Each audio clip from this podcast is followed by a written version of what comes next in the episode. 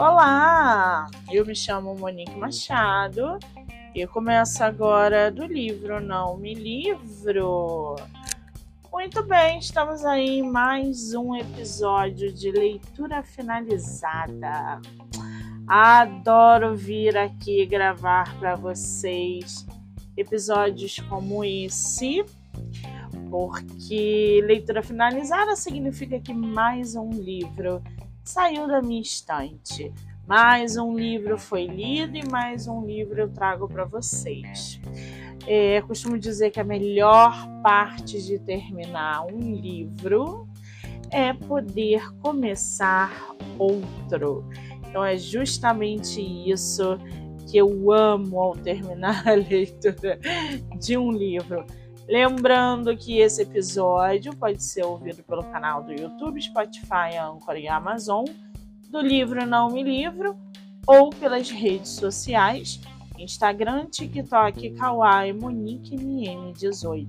Então já se inscreva aqui no, no canal do YouTube, dê estrelinha aqui no Spotify, já me segue no Instagram para que vocês possam acompanhar todo o material que é gerado diariamente aqui no canal, tá bom? Agora chega de lero lero e vamos falar sobre uma obra clássica. Ai, meu Deus do céu, gente. Hoje eu fiz uma entrevista com uma autora nacional que eu falei assim: olha, eu não li o seu livro, eu degustei o seu livro, eu me lambuzei no seu livro. E justamente isso aconteceu com essa obra que eu trago para vocês, que é Madame Bovary, de Gustave Flaubert francês Gustave Flaubert, um escritor, né, que produziu aí, que nasceu, na verdade, em 1821 na França, né, e morreu em 1880. Então a gente tem é, nesse período, né, de vida dele, é, essa publicação que deu um bafafá até julgamento, processo. O cara quase foi preso por causa dessa obra. Vocês não estão entendendo. E a gente vai entender essa treta que aconteceu por causa de Madame Bovary. Gente, antes de mais nada, antes de começar esse esse esse episódio, né? Eu quero dizer que eu escutei vários episódios de outros podcasts, é, inclusive podcast universitário, onde eu assisti uma aula através do podcast de um autor, e de um autor não, de um professor universitário, eu não sei se era da USP, da UFRJ, ele é professor de literatura é, e a aula dele é, foi justamente sobre essa obra, é, Madame Bovary, né? Então, até o lado dele eu escutei. E escutei também é, a opinião desse livro é, do lado das feministas. Então, eu procurei podcast, procurei material, canal no YouTube, é, enfim, sobre o que as feministas pensavam e achavam dessa obra e acham ainda dessa obra, tá? Além disso, é, eu vi mais de três filmes voltados para Madame Bovary. Um deles, inclusive, foi produzido em 1970. Então eu peguei é, essas produções cinematográficas é, de 70, depois teve de 2000 e tanto, e agora o mais recente que está na Amazon Prime, que faz referência a Madame Bovary, que é excelente também. Então, eu, durante a leitura desse livro, eu levei mais de dois meses para ler esse livro, porque eu li com calma, eu li devagar, eu li justamente é, degustando essa leitura. É, o, o, vocabulário, a forma da, da, dos pronomes, enfim, foi uma leitura muito agregadora, tá? Então eu, ao decorrer desse período, eu juntei bastante material para poder trazer aqui para vocês. Esse livro que eu tô aqui na minha mão é um livro edição luxo de capa dura. Porque vou fazer até o jabá aqui, vou até divulgar a página. Existe um clube de literatura é, clássica aonde eu sou assinante. E todo mês, por R$ reais, eu recebo livros de edição luxo, livros clássicos. Então eu já recebi o Lord Byron de Dom Juan, eu recebi Ivan Turgenev de Pais e Filhos, eu recebi Madame Bovary de Gustave Flaubert, uh, e eu recebi o último agora, foi Graciliano Ramos, é, um, Vidas Secas, né? Na verdade são todas as obras dele, mas é, é outro livro que eu vou trazer aqui para vocês, o Vidas Secas. Então, todo mês eu recebo uma edição luxo de um livro clássico. Eu poderia ter começado com Lord Byron, com Dom Juan, mas não deu tempo. Eu vou trazer para vocês, talvez até o final do ano eu traga. Mas eu vou trazer para vocês é, hoje Madame Bovary depois eu vou estar trazendo para vocês pais e filhos, e depois eu vou estar trazendo para vocês vidas secas, e depois, consecutivamente, eu vou trazendo mais para vocês. Mas esse exemplar aqui, essa edição luxo de Madame Bovary que eu estou em mãos, que é essa foto que vocês estão vendo aí no episódio, é uma edição magnífica. A tradução, eles quase não mudaram, quase não, eles não mudaram quase nada, né? Eles mantiveram o vocabulário, eles mantiveram a essência. Existe aqui na diagramação todo um, um imagens, ilustrações belíssimas de Madame Bovary e tudo nesse livro é lindo, tá? Eu vou, é o tipo de livro que eu vou guardar por resto da vida, não vou dar, não vou emprestar, não vou é, doar, nada. Ele vai ficar comigo, ele vai comigo pro caixão, entendeu? Ele toda a coleção de livros clássicos. Bom, para a gente já entrar em Madame Bovary e todo o material que eu trouxe para vocês, ó, só vou abrir um parênteses aqui. No dia 24 de janeiro, às 16 horas, lá no meu Instagram, MoniqueMM18, vai acontecer uma live sobre Madame Bovary, tá? É, vai acontecer uma live com uma outra leitora que é do arroba Sala de Prosa que é a Renata, que super topou bater um papo comigo sobre esse livro, porque ela leu esse livro, ela é uma leitora, ela é, enfim, da área da literatura. E quando eu vi que ela tinha lido, eu falei: Renata, vamos fazer um bate-papo sobre Madame Bovary. E ela na hora topou.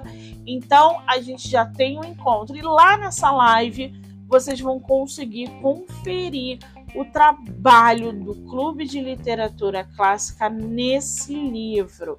Vou estar mostrando para vocês a capa dura, as ilustrações. Lá vocês vão conseguir ver de perto, entre aspas, essa produção lindíssima de Madame Bovary, tá? Então, dia 24, quarta-feira, às 16 horas, no Monique MM 18. Muito bem, para a gente começar em Madame Bovary, vamos falar primeiro do escritor. E aí a gente entra em Emma Bovary, a nossa personagem. Gustave Flaubert nasceu em 12 de dezembro de 1821 em Rouen, na França. E, aliás, é o lugar que se passa a história, tá? Que se passa a história, que tá na história, né? E é reconhecido como um dos escritores mais importantes do século XIX. Ele cresceu em uma família de classe média e recebeu uma educação privilegiada. Desde jovem, ele mostrou interesse pela leitura e pela escrita. Gustave Flaubert estudou direito em Paris, mas sua verdadeira paixão era a literatura. Em seus primeiros escritos, ele demonstrou uma atenção meticulosa aos detalhes e uma busca pela perfeição literária. A sua obra mais conhecida, Madame Bovary, foi publicada pela primeira vez em 1857, quando é, causou controvérsias devido ao seu retrato realista e crítico da sociedade da época. Já já a gente vai falar sobre isso. Ao longo da sua carreira, Gustave Flaubert buscou a excelência estilística em seus escritos. Ele acreditava na importância de escolher cada palavra cuidadosamente, buscando a precisão e a expressão adequada.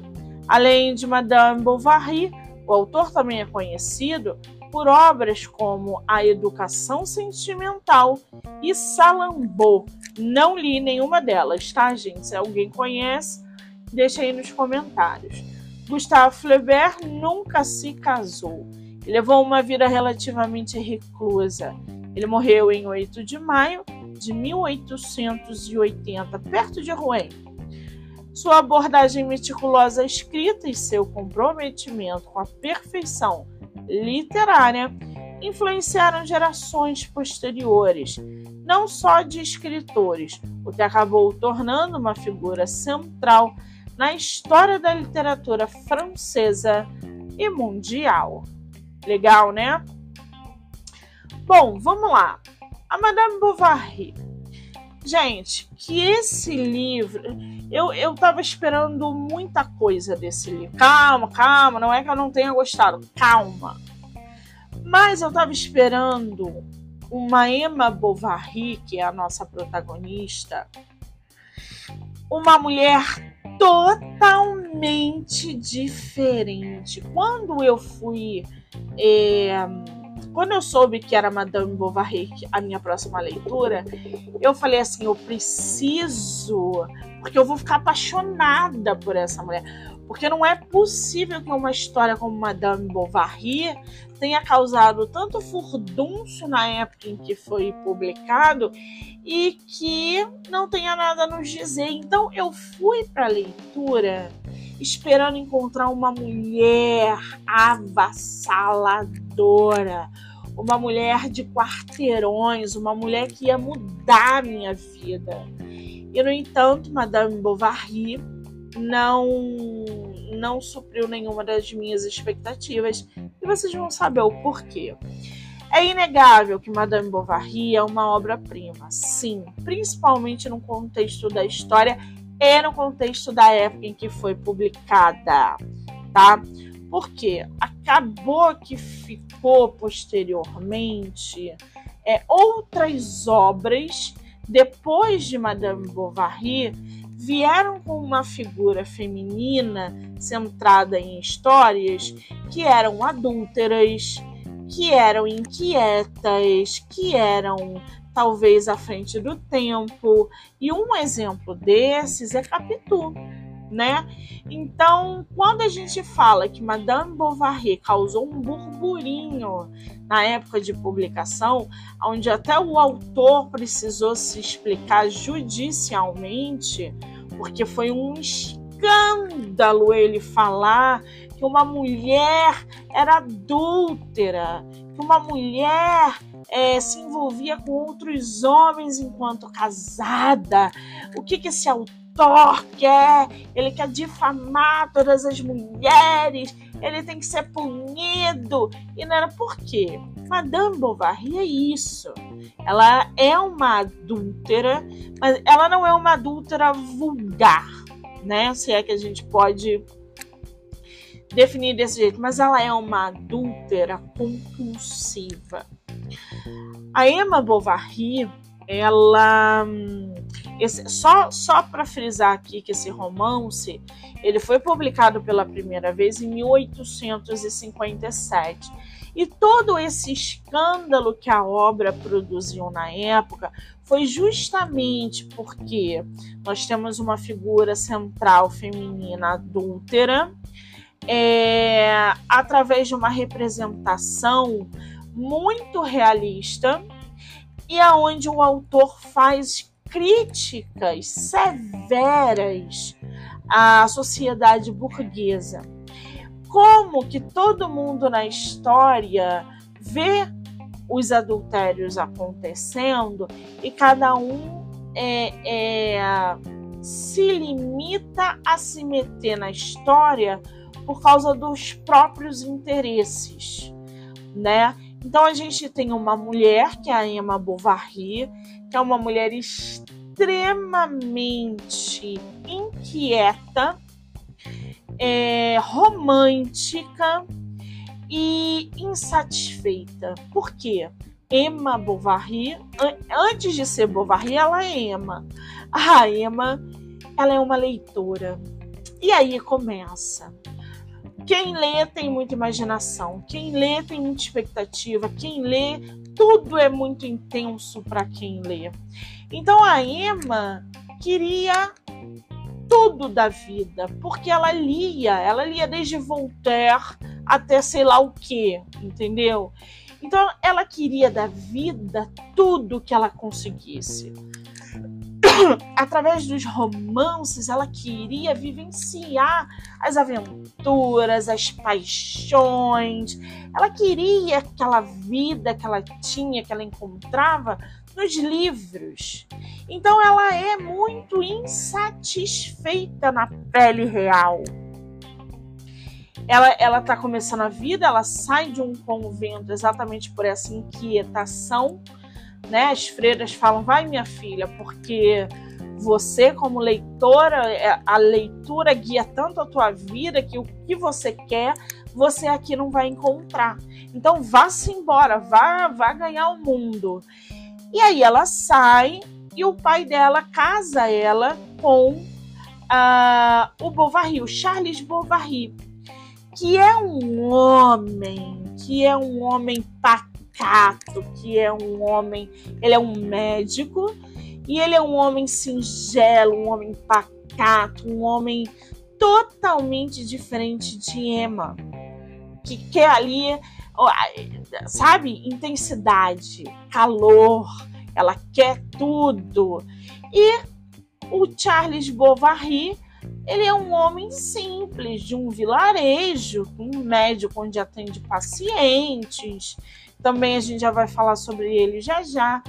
Então a gente tem essa, logo no início, essa diferença, onde você pega uma mulher numa época é, onde ela não podia né? O dever dela era a ser cumprido ser mulher, é, mãe de filhos e dona de casa. E quando ela casa, a Emma casa com Charles, ela passa a ter tudo de certa maneira. Ela tem uma empregada, ela tem uma casa confortável, ela tem um certo dinheiro, ela tem coisas boas para usufruir. Só que isso não é o suficiente para ela. Ela quer mais, ela quer viver histórias, ela quer se apaixonar até o estômago doer, ela quer viver intensamente. É uma loucura.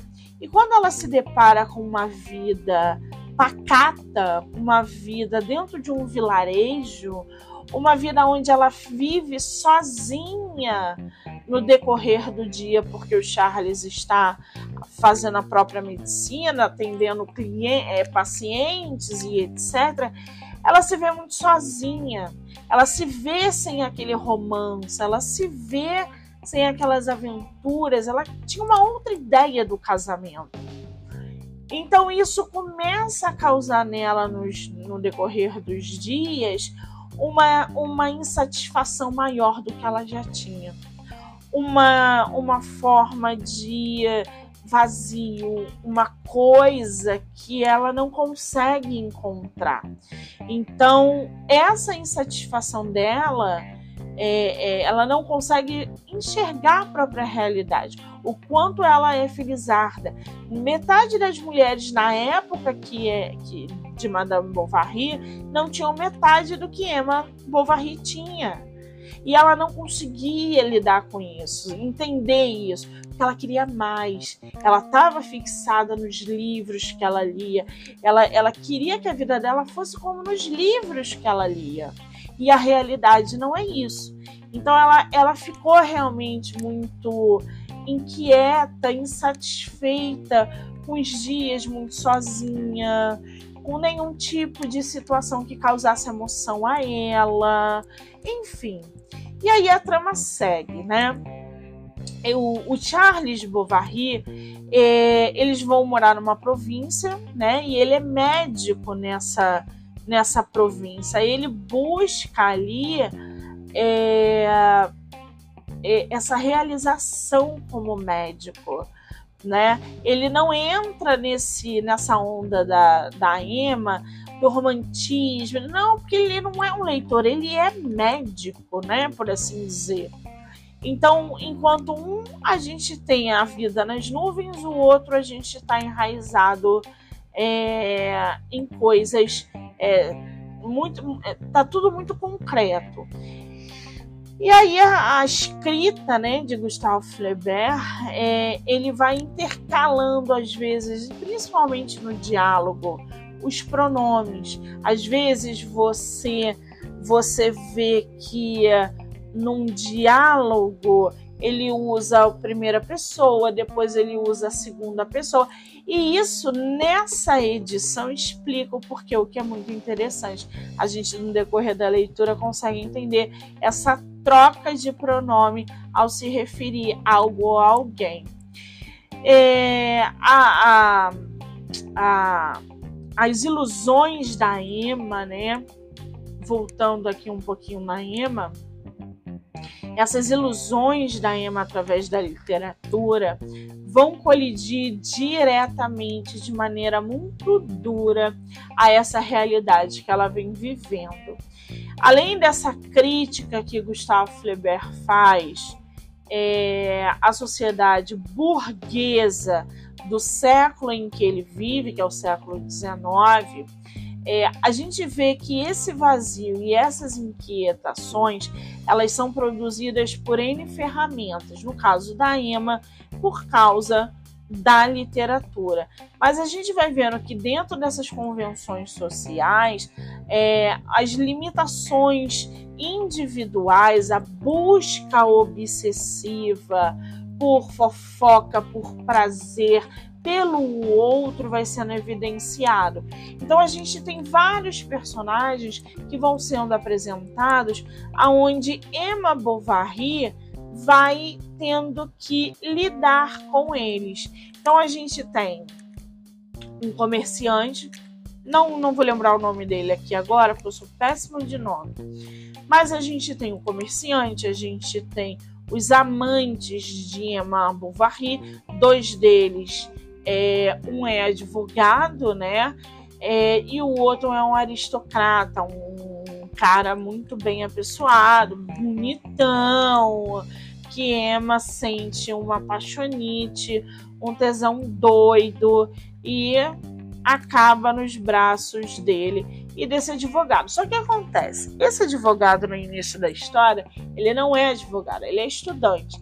Ele é como Madame Bovary, ele lê muito, ele vive nos sonhos, ele nos. Só qual é a diferença? Como ele queria mais da vida, assim como Emma Bovary, ele não se prendeu àquele vilarejo. Ele vai para Paris estudar direito, ele vai para o mundo conhecer as coisas e ele volta para esse vilarejo anos depois né, reencontrando Emma Bovary e reacendendo a paixão que eles tiveram no primeiro momento, tá? Então, é, o Gustavo Flaubert ele tem uma escrita, uma prosa, da, daí vocês definam como vocês quiserem, aonde ele vai retratando esses personagens de uma maneira muito coerente e ambientes também que vão remetendo a essas complexidades da Emma de maneira psicológica, né? Então a gente tem um lugar belíssimo, mas que Emma está entediada. A gente tem pessoas da alta sociedade que não conseguem suprir é, é, o tédio, é, a forma entediante que ela vê o resto da, da, das pessoas. Ela é uma personagem muito diferenciada. Isso é, é fato. Agora, é, os detalhes que Gustavo Flaubert coloca na, na história, porque os adultérios, gente, na, na narrativa, não há cena hot, não há nudez, não há sexo no livro. Não há. Então, assim, quando fala, ai, porque é uma obra pornô. Mentira! Não há nada de pornográfico em Madame Bovary. Não há nada de sexual em Madame Bovary. Não há nada que justificasse hoje pra gente, né? Que um autor desse calibre fosse a julgamento pelo que ele tinha escrito. Não há nada. Madame, o, o, a única cena que, para vocês terem uma ideia, que uh, remete a sexo é quando ela tá com um dos amantes no, com um cocheiro, né? Com a, dentro daquele é o nome que se dá, da carruagem, sei lá o nome, e que no decorrer a carruagem balança, parece que eles estão fazendo sexo ali dentro. Para isso não tem nada, nada de sexual, nada. São só as inquietações, o tédio que a Emma Bovary tem no decorrer dos dias diante das situações e das pessoas que acertam. E isso inclui também o Charles Bovary, é, por causa desse casamento tedioso, ela esperava uma coisa e na verdade era outra, tá? É, mas o que? Gustavo Flaubert, né? Acredita que essa palavra justa eu vou ler aqui para vocês. Além da narrativa envolvente, Madame Bovary é celebrado por seu estilo inovador e pela atenção meticulosa aos detalhes. Flaubert acredita, acreditava na palavra justa e dedicou extensos períodos de tempo à escolha cuidadosa de cada palavra, criando uma obra que é um testemunho da arte literária em si mesma. É, o livro explora camadas profundas de significado de Madame Bovary. Aliás, gente, tem um termo que eu estava escutando na em um dos conteúdos, né? Deixa eu beber água aqui que eu falo pra caramba. Que dentro da psicologia existe um termo do bovarismo, bovarismo que mulheres se enquadram nesse bovarismo. Gente, Madame Bovary para mim nada mais é do que uma garota, uma mulher vazia, uma mulher sem ambição que usa, né, essa inquietação através do sexo. Adultério é sexo, não tem jeito, mas não é explícito na obra o sexo, né? Mas que vai falando ela, ela, ela é uma. Como é que eu posso dizer? Pensa numa, numa pessoa sem nada na cabeça, entediada, sem almejar futuro algum, sem, sem nada na cabeça. Ai, tô entediada, vou ali dar pro vizinho. É isso. Agora, o que, que me impacta tanto nessa história? Duas coisas. O fato de Emma ter tido uma filha e ter renegado ela, tá? A Emma teve uma filha que ela queria que fosse menino e veio uma menina. E a primeira coisa que ela fala para a filha é: "Ai, que, que garota feia, tira ela daqui". E ela renegou a filha a obra toda. Ela nunca criou um vínculo de amor com a filha a Madame Bovary tratava mal a empregada. A Emma Bovary, ela era vazia, ela era escrota, ela era nojenta, ela era uma mulher mesquinha, compulsiva, impulsiva. Então, Madame Bovary não é uma pessoa com quem eu ia gostar de me relacionar. Uma mulher para ter amiga, uma mulher para ter uma confidente, não ia gostar de ter uma pessoa como Madame Bovary ao meu lado. Né?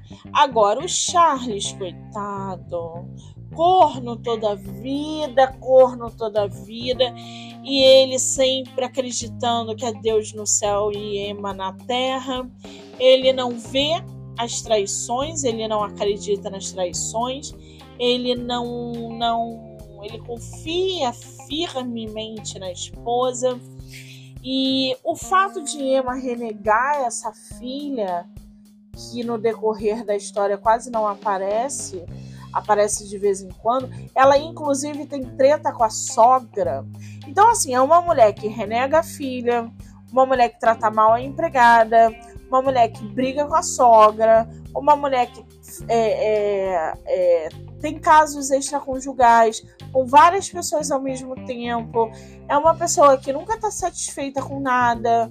É uma pessoa, sabe, que, cara, como assim? Entendeu? Então, Madame Bovary é um, é um nojo, é um lixo essa mulher. E ela começa a fazer compras. Ela tem que é, é, tapar o buraco com a peneira. O dia inteiro sem marido, uma filha que ela não gosta, é, sozinha. O que ela vai fazer? Ela vai fazer compras. Então ela começa a se endividar comprando cortina para casa, tapetes para sala, novos vestidos de gala. Ela vai fazendo tudo isso. E aí Madame Bovary acaba se apaixonando por um dos é, de seus, seus amantes, que é o aristocrata, o bambambam, bam, bam, bonitão, cheio de dinheiro. E o romance deles é um romance que, por parte dela, é real, é muito ver, verídico. Só que ele não, ele, ele sabe que Madame Bovary é casada, ele sabe que Emma é uma mulher instável. Então o que ele quer com Emma? Sexo. E ela não, ela se apaixona por ele, porque ele vai levar ela para fora desse vilarejo e eles vão se amar em cima do cavalo, em cima não sei o que lá. E ele falou assim: Emma, não é, uma coisa é uma coisa, outra coisa é outra coisa. E ela, não, nós nos amamos, me leve daqui, eu largo o Charles. E aí ele fala, ok, Emma, vá pegar suas coisas, que a gente vai embora do vilarejo. Quando ela pica a mula pra, pra arrumar as coisas para ir embora do vilarejo, largar casamento, largar tudo, o amante já partiu. E aí ela adoece. Quando ela adoece, o Charles, aquele marido corno que leva chifre, aquele marido santo, pacato, se preocupa com ela, porque a Emma é tudo na vida dele, porque a Emma é uma santa, ela doente por causa do amante, ardendo em febre, porque o amante largou ela, prometendo uh, o mundo para ela e largou e ela adoece. E aí quem tá do lado dela é o Charles. Então ela se recupera e ela parte com bola para frente e ela vai se endividando. Ela vai comprando vestido, ela vai comprando, vira uma compulsão, porque ela tem que tapar algum buraco dentro dela. E ela vai gastando dinheiro gradativamente da família Bovary com futilidades. E aí a sogra dela é, que eu não tiro a razão da sogra dela, que para ela é uma jararaca, começa, por que que essa menina gastou com não sei o quê? E o Charles está sempre, mamãe, calma, é assim mesmo, deixa ela renovar a casa, mas é muito alto esse custo, e não você não ganha para isso, porque a velha também estava incomodada com o gasto de dinheiro da família. Então elas viviam brigando. Essa menina lê demais, eu já falei para você não deixar essa menina ler. E aí o Charlie fala: Não, mamãe, deixa ela ler, mãe. Ela se diverte, ela se ocupa com as leituras. Mal sabia ele. E aí ela evitava estar com, com, na casa do filho por causa dessas tretas de, com a, com a, com a, com a genra que eu ia. com a gerra que eu ia falar, com a com a Nora, né? Então assim, Madame Bovary era um pé no saco. A Emma Bovary é um pé no saco, é uma mulher muito uh, dá vontade de enforcar ela.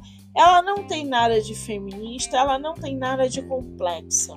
Ela só é uma pessoa muito inquieta, é, que não almeja absolutamente nada na vida, a não ser viver de modo intenso como ela é, vê nos livros.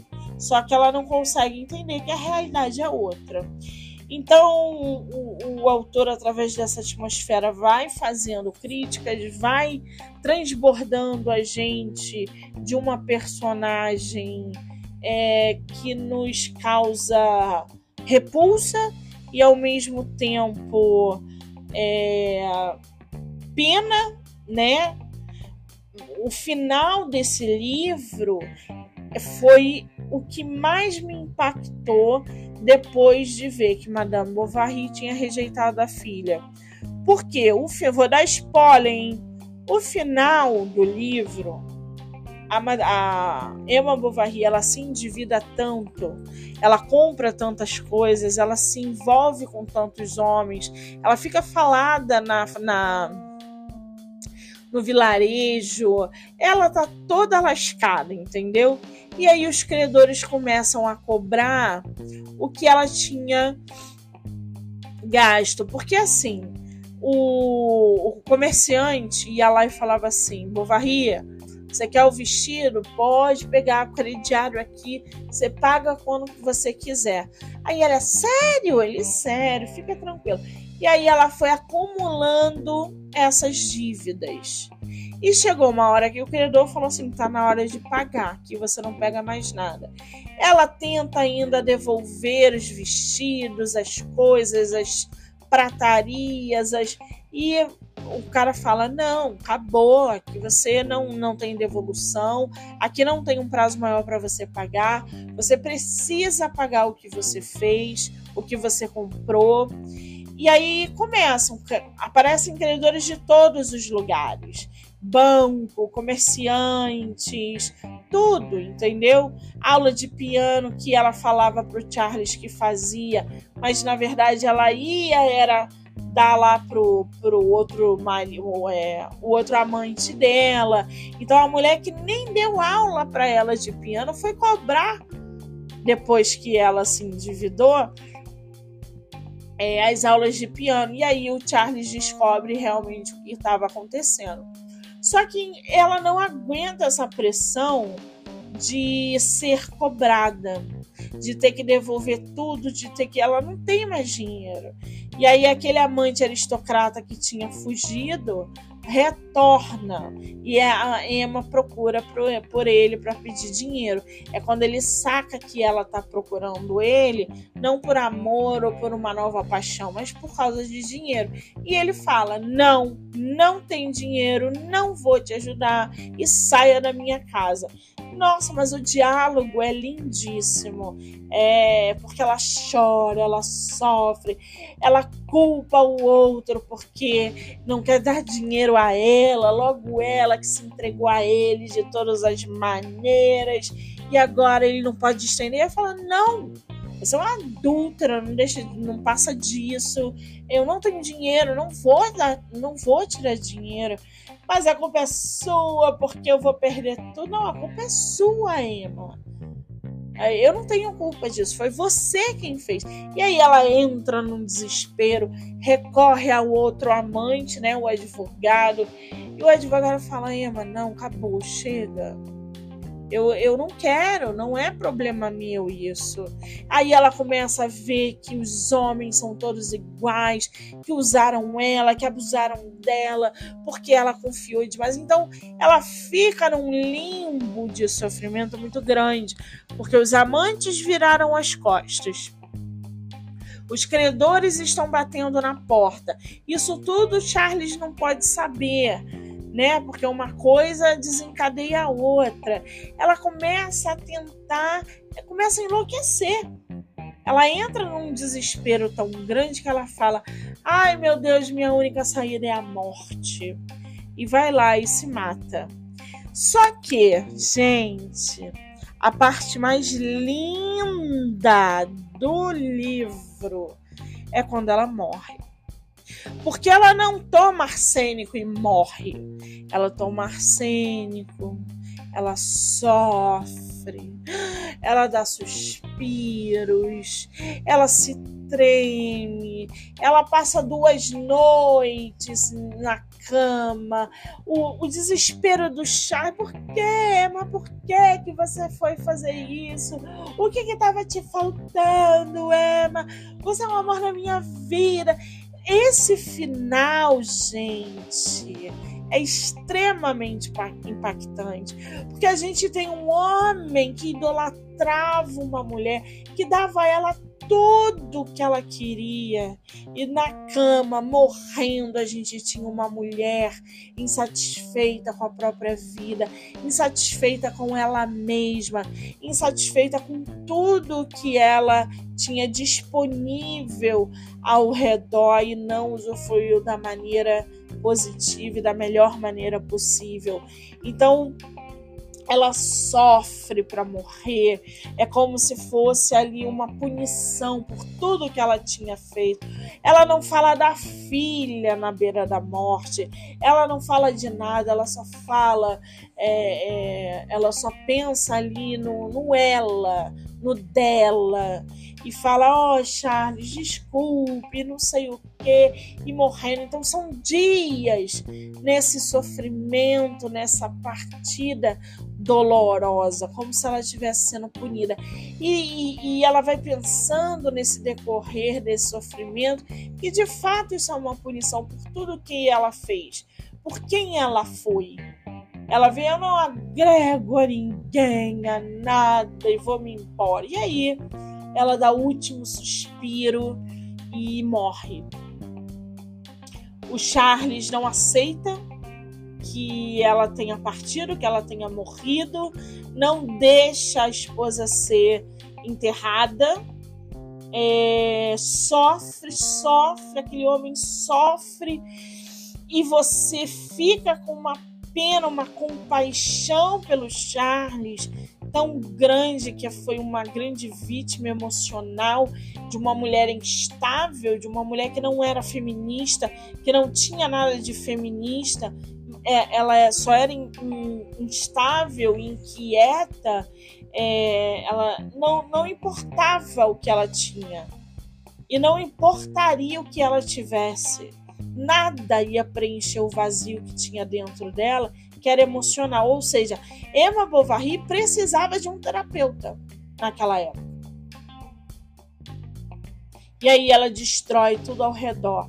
E o Charles Bovary passa esse luto, ele não consegue vivenciar esse luto, superar a morte da esposa, aí não deixa enterrar, depois enterra. Tem que avisar o pai de, de Emma Bovary, que é outro que não aguenta. É, é, é, eu não lembro agora se ele infarta, mas é assim: a família toda é destruída, porque o Charles morre é, um ano depois, se eu não me engano, da, da morte de Emma, de tanta dor e sofrimento, porque ele não superou a morte dela. Ele não conseguiu entender por que, que a própria esposa se matou. Ele, que cuidava de uh, todo mundo, não conseguiu cuidar da esposa. A filha da Emma e do Charles vai para casa da avó, a que tinha treta com a Emma essa avó também morre. A menina é levada para tia para uma, uma tia distante da família, aonde ela, ela vira é, serviçal, ainda criança, com 9, 10 anos, ela ainda ela vai trabalhar como. É, é, colocam a criança para trabalhar num trabalho manual muito pesado. Então, a vida dela foi transformada por tudo isso também.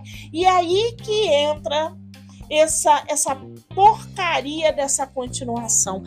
Gente, Madame Bovary não tem continuação, mas eu vou lá em Gustave Flaubert, onde ele estiver enterrado, para puxar ele e falar: meu filho, eu quero a continuação de Madame Bovary, porque você não pode terminar essa história desse jeito. Eu quero saber o que, que vai acontecer com a filha de Madame Bovary.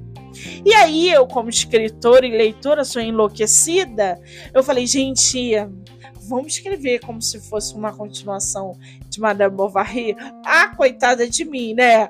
Óbvio que eu não tenho nenhum tipo de é, talento para isso, mas eu quero muito, gostaria muito que Gustavo Flaubert tivesse deixado uma continuação, porque eu quero muito saber o que aconteceu com a filha da Emma. Como que a Emma, através dessa atitude que destruiu a família inteira, consegue seguir a vida? Se ela é igual à mãe, o que, que foi feito dela do trabalho é, manual, se a tia dela explora ela de outras maneiras. Cara, daria uma outra, uma outra puta obra, entendeu? Uma continuação de Madame Bovary. Porque a menina leva Bovary no nome. Então eu fiquei pelo menos três noites acordada pensando nesse final. Todo mundo morreu e ficou ali, ó, uma gotinha para uma continuação de Madame Bovary, uma nova Madame Bovary que vem desse caos todo. E aí eu falei: não, gente, e agora? O que, que vai ser da minha vida? Então, esse livro me causou muito impacto nessa rejeição à filha e nesse final catastrófico que Gustavo Flaubert deu pra gente. É, foi uma leitura angustiante? Foi. Não foi uma leitura fácil, principalmente nos diálogos, mas foi agregadora essa história. Eu super amei essa edição de luxo, eu super amei conhecer um pouco de Madame Bovary. É, junto com essa edição vieram outros contos de Gustave Flaubert que eu não li, vou ler mais para frente. Eu agora estou lendo Pais e Filhos. É, e toda edição vem contos, né? Contos, outros contos do autor. Isso aconteceu em Pais e Filhos. Pais e Filhos, não. Isso aconteceu com Gustavo Flaubert e isso aconteceu com Lord Byron. Então, assim, vou ler provavelmente até o final do ano. Mas é, Madame Bovary é uma obra que vale muito a pena ser lida. Eu gostei bastante. É, amaldiçoei Emma em todos os momentos e uh, acho que ela foi uma grande felizarda por tudo que ela teve. Ela só não aproveitou por causa dessa inquietação. E deixa uma lição para mim como leitora, né? É, como nós como leitoras, né, alucinadas, eu sou uma leitora uh, voraz, assídua, avassaladora, compulsiva. Eu não deixo as histórias influenciarem diretamente na minha visão de vida. Eu tenho muitos pés no chão quando se fala de viver intensamente um amor, uma situação. Eu não, não idealizo e não é, é, me teletransporto para a vida da literatura é, a visão é diferente, né? Então, os meus livros e as minhas histórias são uma coisa, neles eu encontro é, tudo o que eu não encontro na vida real. Então, e isso não se mistura, né? É por isso que eu leio tanto, é por isso que eu gosto tanto de literatura. Então é isso. Tá aí minha indicação Madame Bovary fechando com chave de ouro. Não se esqueçam, teremos uma live exclusiva sobre essa obra com a, a Renata do arroba prosa de sala de prosa, né? No dia 24, quarta-feira, às 16 horas no Monique MM18. Então eu espero todos vocês. Um beijo grande e no decorrer da semana eu trago mais leitura finalizada. Eu sou Monique Machado e esse foi o livro Não Me Livro. Beijo!